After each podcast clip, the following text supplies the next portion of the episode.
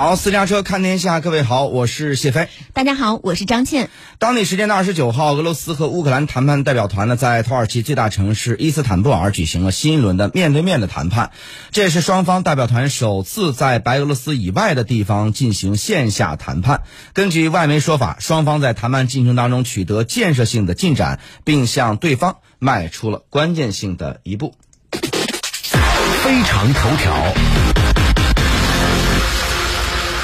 那么当天谈判结束之后呢，俄乌双方分别针对谈判内容召开了新发布会。俄罗斯代表团团长俄总统助理梅金斯基表示，双方谈判很有建设性，俄方已从乌方获得了清晰立场，相关内容将呈报给总统普京，并在随后作出回应。根据报道呢，乌方书面提议主要内容包括将确认在国际法律保障下成为永久中立无核国家，放弃在其领土上设立外国军事基地以及外国的驻军，在没有与俄罗斯及安全保障国商议前提下，俄罗乌克兰不得举行军演，俄罗斯不得反对乌克兰加入欧盟等。据梅金斯基介绍，俄方正采取军事、政治两个步骤来缓和与乌克兰的冲突，为进一步的谈判创造了必要条件，实现最终目标。俄方决定大幅的缩减在基辅和切尔尼戈夫方向的军事行动。根据俄方提出的方案，俄乌的元首会面可在两国外长草签协议的同时进行。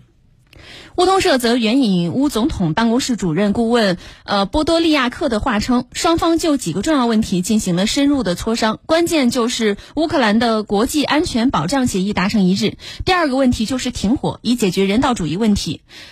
波多利亚克表示，下一轮谈判日期呢，将在工作小组进一步磋商和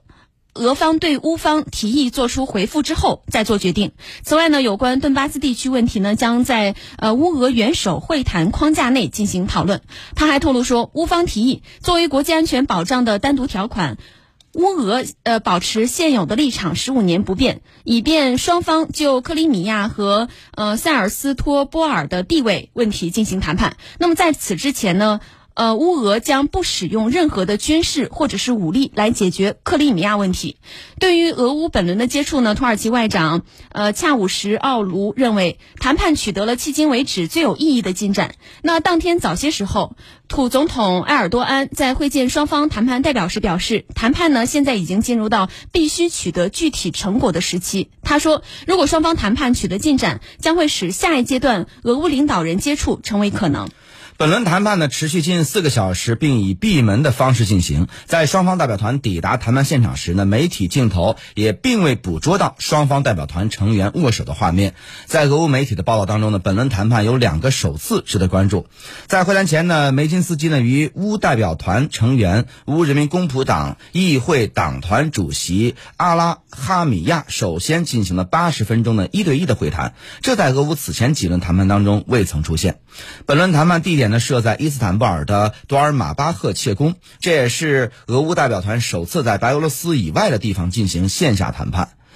在俄罗斯国务呃国际事务委员会总干事科尔图诺夫看来，选择谈判地点呢需要考虑双方的接受程度。此前三轮谈判地点呢均在白俄罗斯进行，乌克兰对此其实并不满意，认为呢俄白两国的关系过于密切，让乌方处于不安全的地位。加之土耳其方面多次表达出愿意促成俄乌和解的态度，使得土方成为本轮谈判地点。此外呢，媒体注意到埃尔多安在。多尔马巴赫切宫呢，欢迎俄乌谈判代表时，俄富豪阿布拉西莫维奇也在场。对此呢，俄总统新闻秘书佩斯科夫表示，阿布拉莫维奇呢确实参与确保俄乌之间的某些接触，但他不是代表团的正式成员，而且阿布拉莫维奇的参与已经获得了双方的同意。那此间呢，媒体评论称，俄乌此次的谈判取得一定程度的突破，并且已经向对方迈出了一步。白俄军在乌开展军事行动以来呢，双方已经。进行了多轮的谈判，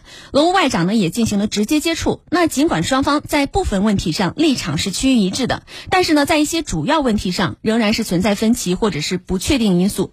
乌克兰代表团提出在谈判期间不要使用武力，俄方当天宣布决定大幅缩减在乌的军事行动，但同时强调此举呢仅是缓和军事局势，而非停火。阿拉哈米亚在会谈结束时表示，乌方坚持认为，安全保障机制应当是一份由所有安全担保国签署批准的国际协定。乌方表示，希望包括土耳其、德国、加拿大、波兰、以色列在内在内的多个国家成为其安全保障国。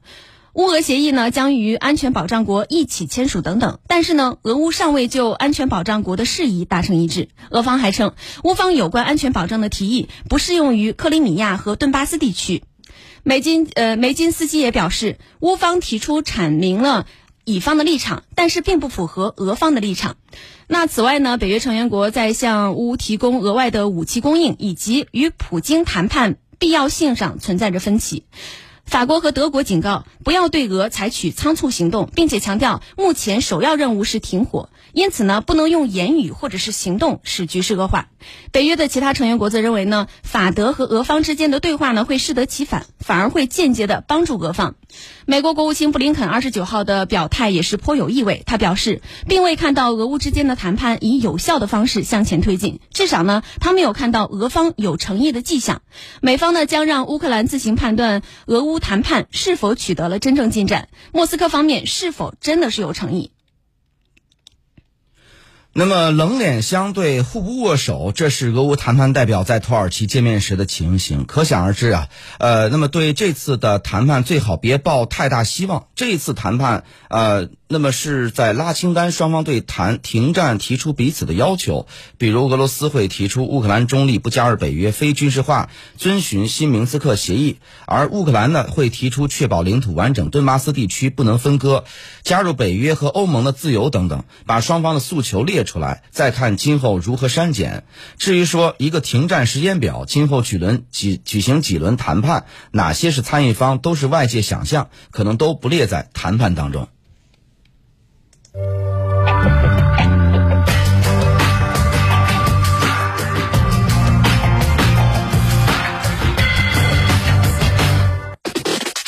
非常评论。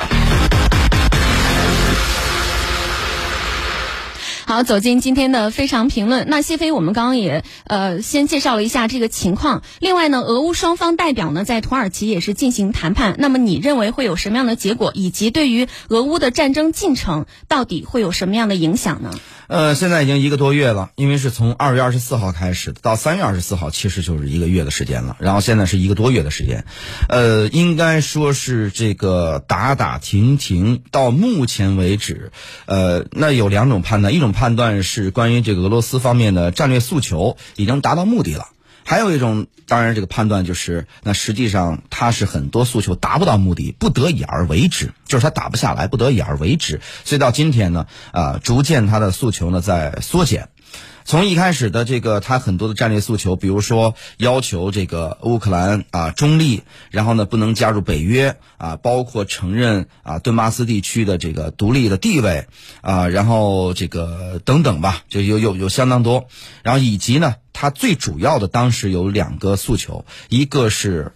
乌克兰的非军事化，一个是非纳粹化。这个从这个在呃这个军事行动开始之前，呃。普京的几次讲话当中，尤其最这个在开始之前的最近的一次讲话当中，其实能看得非常明确，所以可以判断呢，这个是俄罗斯当时的主要诉求，就是所谓的去军事化跟去纳粹化。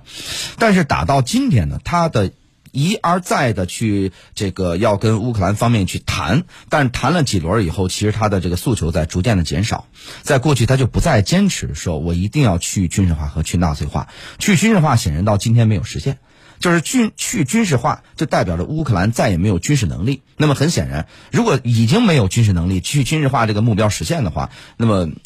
俄罗斯恐怕也不会今天跟他谈这些内容了，而是已经这个可以全面占领的 这个这个问题了。所以呢，这显然到今天依然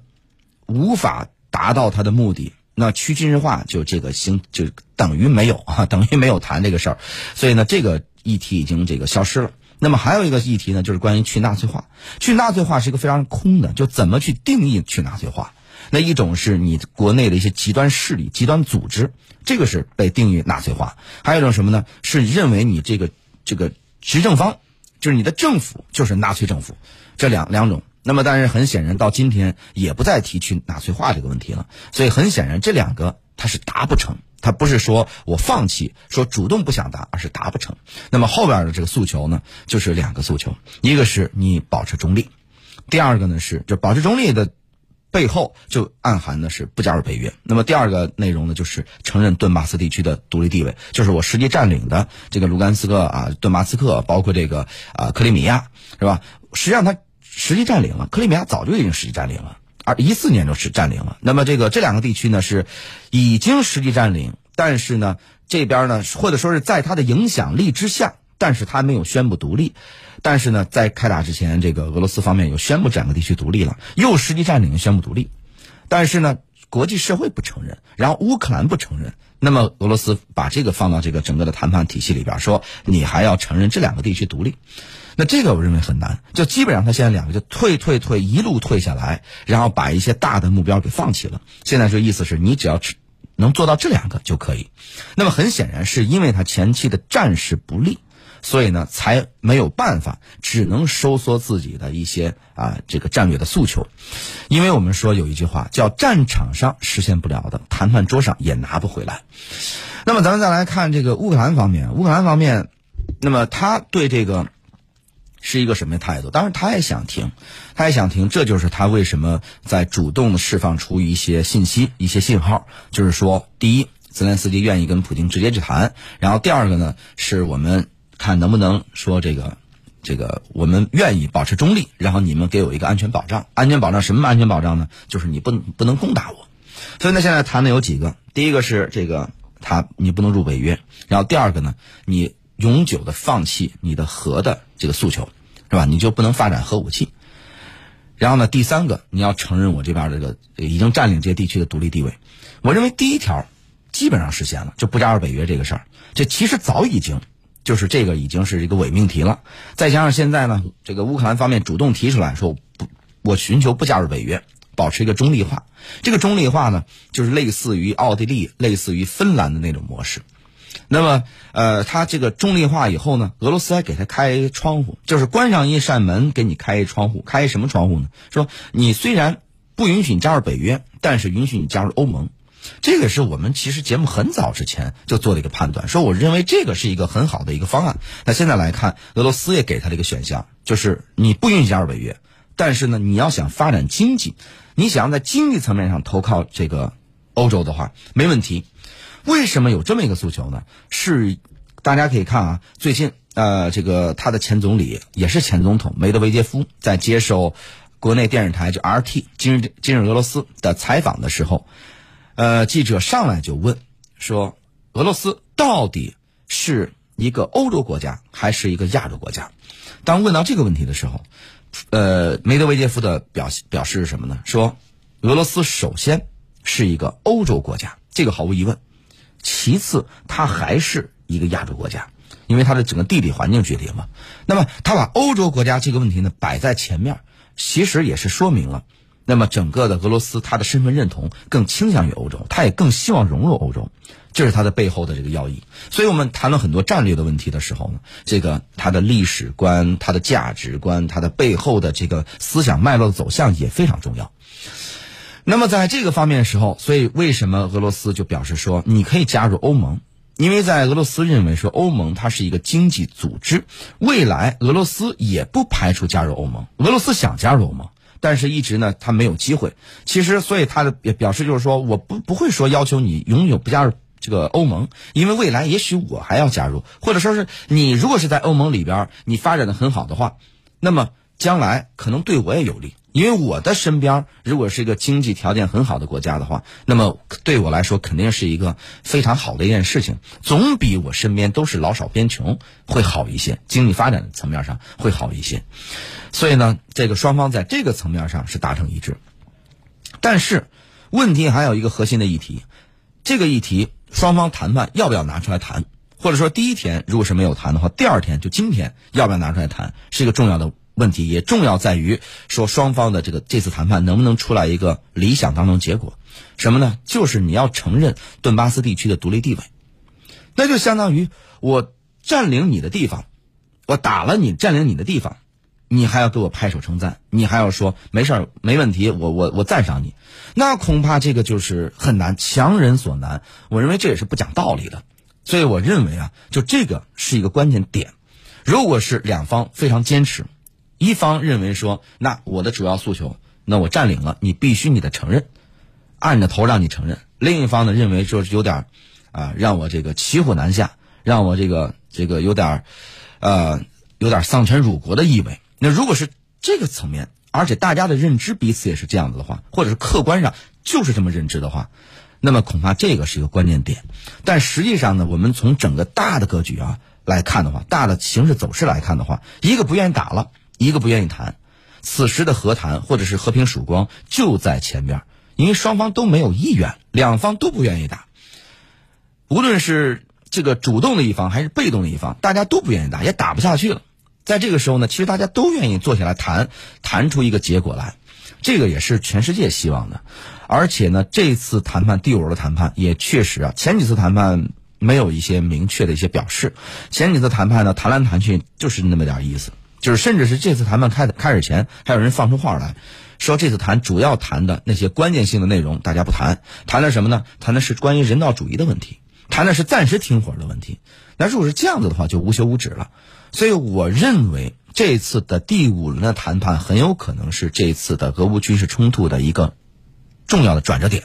这个转折点未必是发生在这次第五轮谈判完就立马转折，而是说因第五轮的谈判而产生了转折的要素。嗯。嗯，好的，感谢谢飞的点评和分析。那么广告之后，大家想要了解更多的国际时事和大局分析的话呢，也可以继续在私家车九九的官方微信平台回复“看天下”三个字就可以了。广告之后，我们继续回来。